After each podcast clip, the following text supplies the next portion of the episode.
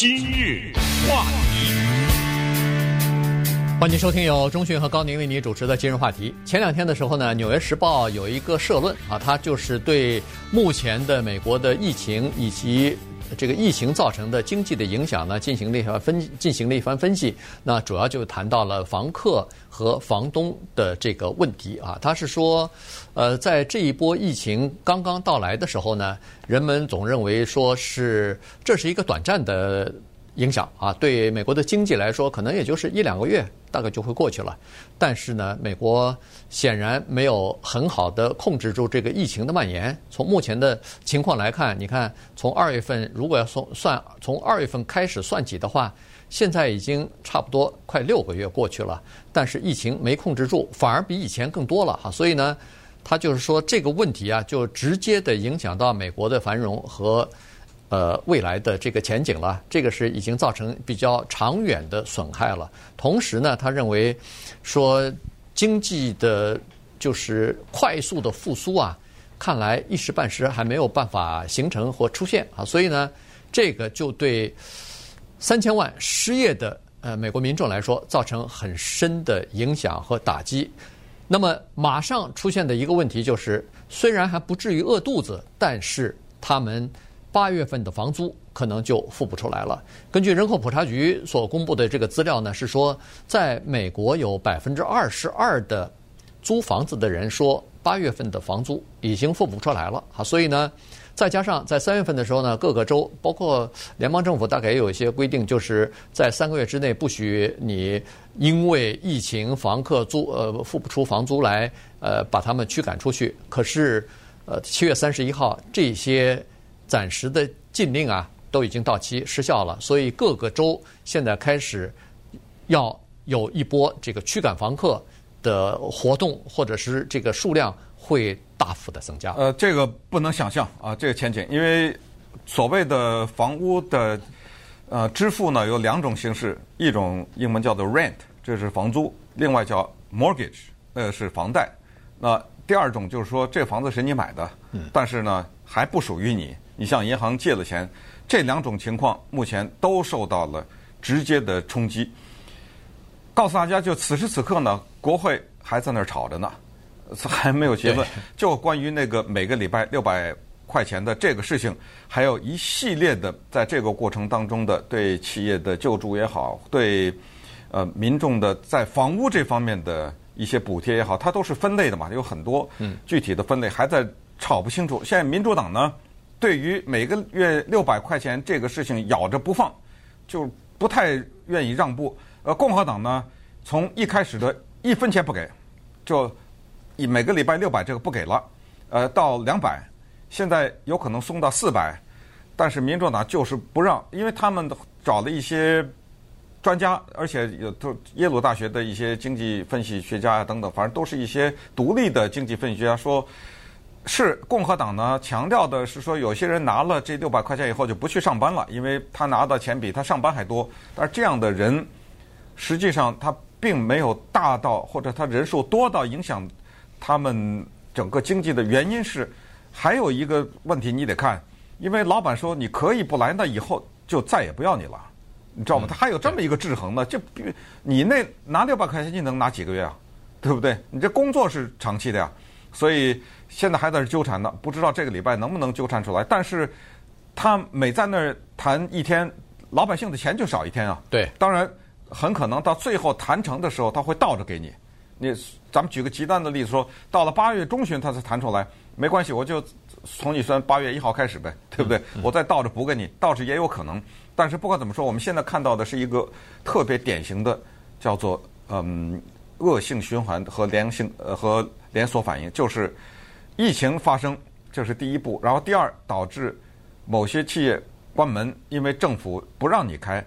由于你不开门，使得你的员工就没法上班。由于你的员工没法上班，他就没有收入。由于他没有收入，他就没有花费。没有花费就没有经济。因为没有经济，企业就继续开不了门。你就想吧，啊，他然后这个时候就希望着疫情赶紧过去。没想到疫情没有过去，疫情不但没有过去，还变得更严重了。那么于是继续不开门，由短暂的不开门到导致很多公司倒闭啊等等。这句话呢，你要这么想，可能你没有这个问题，但是你不是他，对不对？你这么想，有这么一家人，咱们就是一个非常正常的普通的一家人，夫妻二人做着非常普通的工作，呃，不是什么高收入的工作。你可以在这个填空里填任何一个工作，有一份收入，使得他们拿着这一份收入能够把房租交上来，能够让孩子有饭吃，买个衣服，能够汽车有个保险，能够健康有个保险，哪怕是全民健保的保等等。然后这个钱并不是能够让他们每个月在银行里存很多，然后就是有一天啪的一下，这俩人钱全没了。他说：“我招谁惹谁了呀？对不对？我这个家伙我没没偷没抢，眼见着这一千多块钱的房租我就付不出来，这怎么办呢？这个是一个问题吧。还有呃，人口统计学也好，是美国的呃国家的这方面的一些机构统计告诉我们，房东呢。”是个人拥有这房子啊，不是公司，是百分之四十七，对吧？对，那就说明百分之五十几，他不是个人，他是比如说一个机构或者一个公司啊，拥有一大片房子出租。那这百分之四十七的房东也很倒霉啊，对，对不对？我也有债务啊，对，对不对？对，所以现在就是说，他不能让这个房客先失去这个住所。嗯，原因是这样子的，就是说。如果房客失去了住所的话，实际上对房东也是有影响的。我们现在说的说呃，不是说，呃，你这个房客可以在我这儿住，呃，不交房钱房钱啊，这个是没任何人说你可以不交房钱住。但是之前关于所谓驱赶房客这个有一个法律规定，说推迟，对，不能。他他交不出，你也不能对，交不出你不能呃驱赶他，但是他没说你他永远可以不交，他是说当然了，他是说你欠的那个房钱以后再交，等你有钱了以后协商出一个这个逐步的呃这叫分期付款的这个计划，然后再交。啊，因为天底下没有任何一个地方可以规定说一个人你可以长期的不交房租，而这个不被驱赶出去，原因是。你还在保护的人家那个房东呢，因为房东刚才说了，百分之四十七的人是因为他可能有了一点闲钱，他投资在房地产上头，原因是他这个房买了交了首付以后，他还有 mortgage，他还有房贷呢，他那个房贷希望那个房客的每个月的租金替他支付一部分，如果这部分的收入没有的话，恐怕很多的房东他自己靠自己的那份收入，再加上如果他自己本身。工作又受到影响，或者工作的小时受到影响的话，他的收入也减少了，房客的收入又没有了，他那个房贷也付不出来了。所以呢，这就是这个食物链上面啊，如果最底层的那个租房子的人一下子不租房子的话，被赶到街上的话，那么食物链在他上头那一层那个房东也会出现问题，所以整个的这个食物链啊都会受到影响。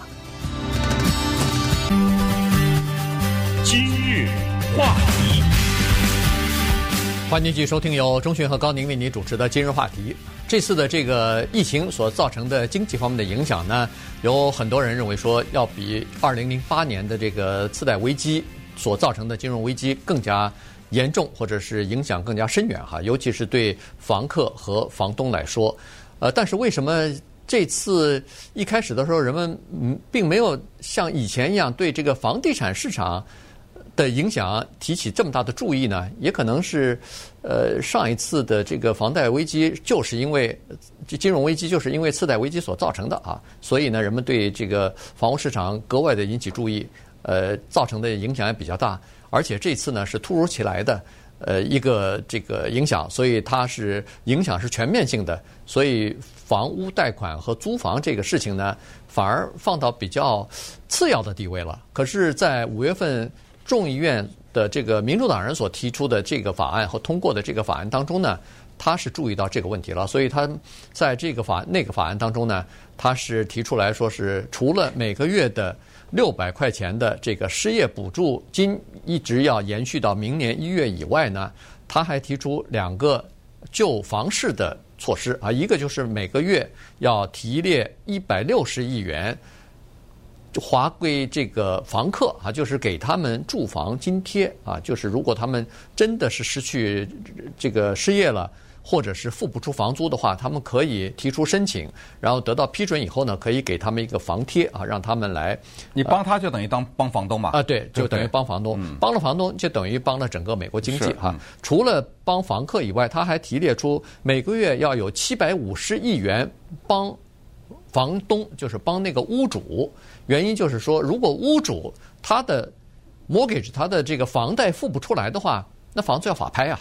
对，这个就会出现大的问题啊，所以呢，这个帮一个屋主实际上就是挽救一笔投资，因为不管是银行也好，是贷款公司也好，他都不希望他这笔投资突然在中间夭折了嘛。嗯，这个对整个的经济，对整个的这个社区，到处都挂着那个房屋拍卖的那个牌子，也不好啊。对，所以我们的听众也好，观众也好，要密切的留意啊，就是国会。接下来会做出什么样的一个决策？然后通过什么样的一些法律？呃，千万不要说你可以申请到的一些补助，你不知道，结果呃没拿到或者怎么样。所以密切关注。当然，我们作为媒体也会密切关注这个事情，因为刚才讲过，接下来八月份也好，九月份也好呢，会有一波驱赶房客的行动。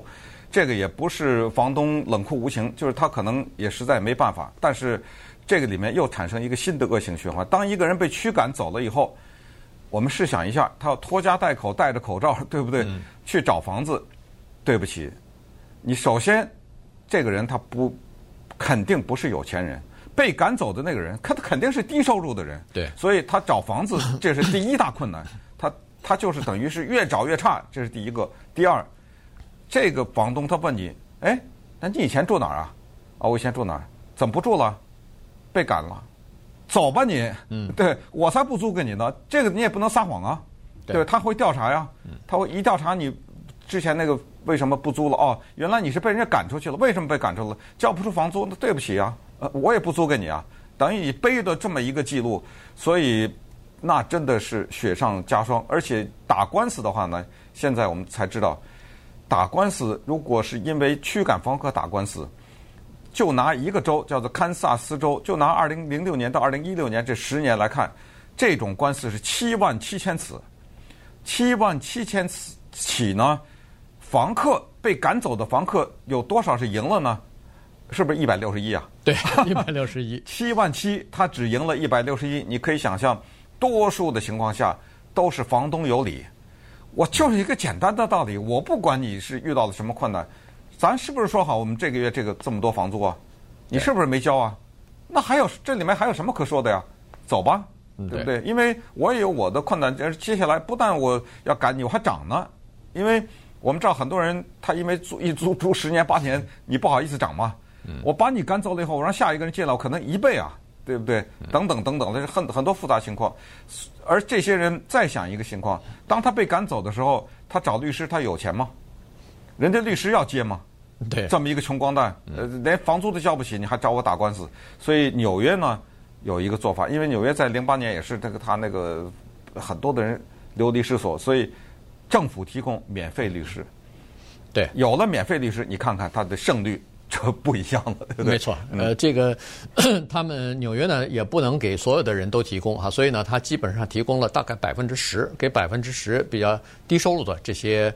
房客啊，提供免费的法律咨询，这样一来的话呢，居然有百分之八十四的人就免于被驱赶了。当然，免免于驱赶是免于驱赶，但是你该呃，比如说合约当中符合的你签的答应的这些规定，你还要遵守才行，否则的话，人家还是可以赶你啊。所以这是一个问题。当然，从这个问题上再广泛的呃引申一点呢，其实就发现了，实际上在美国呀。这个很多的租房子的人，基本上他们的经济是没有什么太多保障的。也就是说，他们因为收入比较低，然后呢，在这个收入低的里边，居然有差不多三分之一的人，他们一半以上的收入要用来租房子，嗯，就房租收到了。那你可以想象得出来，其余的你要。这个养家糊口，要吃饭，要各种各样的开销，他根本就没有任何的积蓄，或者积蓄非常少。当他的收入在一个月、两个月之内一下子就是没有了收入以后，他连两个月都撑不过去，他马上就没有，真的是付不出房租来。所以这个情况非常严重，而且非常普遍。所以现在呢，看来通过这次疫情之后啊，政府恐怕真的是要在这个各，尤其是大城市啊、大都市，呃的地方呢，可能真的要稍微多投资一点儿，呃，修建那个叫做经济对廉价房啊、呃，廉价房，大家可以住得起的这个房子，才能解决问题。不能，否则的话，流浪汉就是流浪流浪到街头上的这些人，那将会越来越多啊。